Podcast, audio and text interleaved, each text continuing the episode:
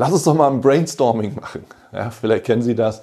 Der Klassiker für kleine Teams und kleine Runden, um eben einfach schnell auf viele oder eine Vielzahl von Ideen und Möglichkeiten zu kommen und vielleicht bestehende Situationen zu lösen, um neue Gedanken eben auch zu generieren. Ja, nur wie machen wir Brainstormings im Endeffekt überhaupt? Natürlich, wir alle kennen Brainstormings, ein geflügelter Begriff. Nur was ist wichtig? Nach meiner persönlichen Erfahrung gehen Sie es locker an. Also ein, ein, Brainstorming ist ja ein dynamischer Prozess, der mit einer gewissen Lockerheit eben auch neue Ideen mal rauskitzeln soll.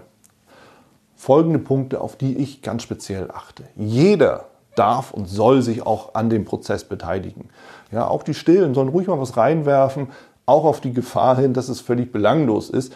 Aber wer sich daran beteiligt, ist eben auch Bestandteil des Prozesses und jeder soll sich daran beteiligen. Also fordern Sie das wirklich heraus und kitzeln Sie das aus den einzelnen Teilnehmern des Prozesses heraus, der Runde. Ja, alles zählt. Alles, was gesagt wird. Und wenn es Hanebüchen ist, alles wird erfasst. Ja, das heißt, nehmen Sie alles auf, kommentarlos, ohne Wertung, einfach so wie es kommt, wird es festgehalten.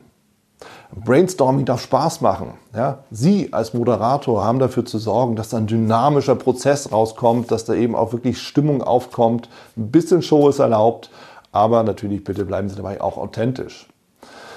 Alle Teilnehmer im Prozess sollen auch einfach die Dinge reinwerfen. Ja? Bitte nicht erst hier die Hand heben, sondern reinwerfen. Das ist spontan. Da darf auch eine Teilidee mit reinkommen und vor allen Dingen sollen Ideen, die gehört wurden, direkt auch wieder aufgegriffen werden können vielleicht vertiefen, verändern, was Neues draus machen. Wie gesagt, Dynamik ist da wichtig. Es ist ein kurzer Prozess. Ja, wir können nicht über einen langen Zeitraum uns halt dynamisch, kreativ mit neuen Themen und Ideen beschäftigen. Aber solange er läuft, müssen wir Vollgas geben, das auch aus den Mitgliedern, den Teilnehmern rauskitzeln und dann müssen wir auch die Sitzung beenden und das Ganze eben auswerten.